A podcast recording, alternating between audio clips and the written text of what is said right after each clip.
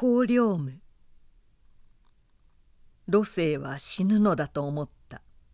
目の前が暗くなって子や孫のすすり泣く声がだんだん遠いところへ消えてしまう。そうして目に見えない奮動が足の先へついてでもいるように体が下へ下へと沈んでゆく。と思うと急にはっと何かに驚かされて思わず目を大きく開いた。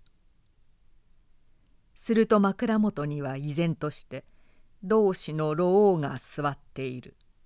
主人の貸しでいた機微もいまだに熟さないらしい。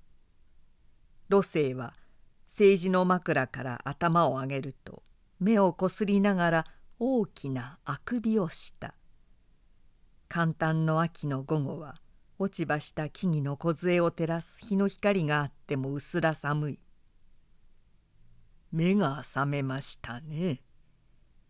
老王はひげをかみながら笑みをかみ殺すような顔をしていった「ええ。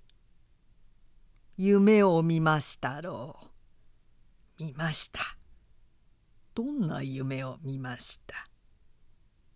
何でも大変長い夢です初めは聖火の妻子の娘と一緒になりました。美しいつつましやかな女だったような気がします。そうしてあくる年紳士の試験に及第して異難の意になりました。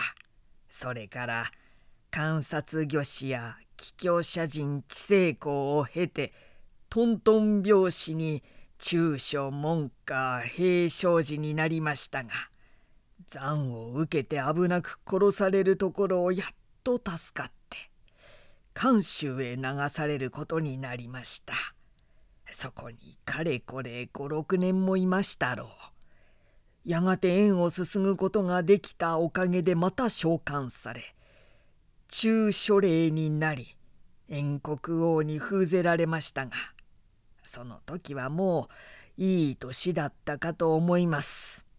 子が5人に孫が何十人とありましたから。それからどうしました？死にました。確か80を越していたように覚えていますが老王は得意らしくひげをなでた。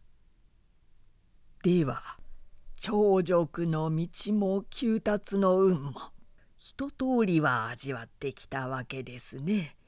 それは結構なことでした。生きるということはあなたの見た夢といくらも変わっているものではありません。これであなたの人生の執着も熱が冷めたでしょう。特捜の理も姿勢の情も知ってみればつまらないものなのです。そうではありませんか。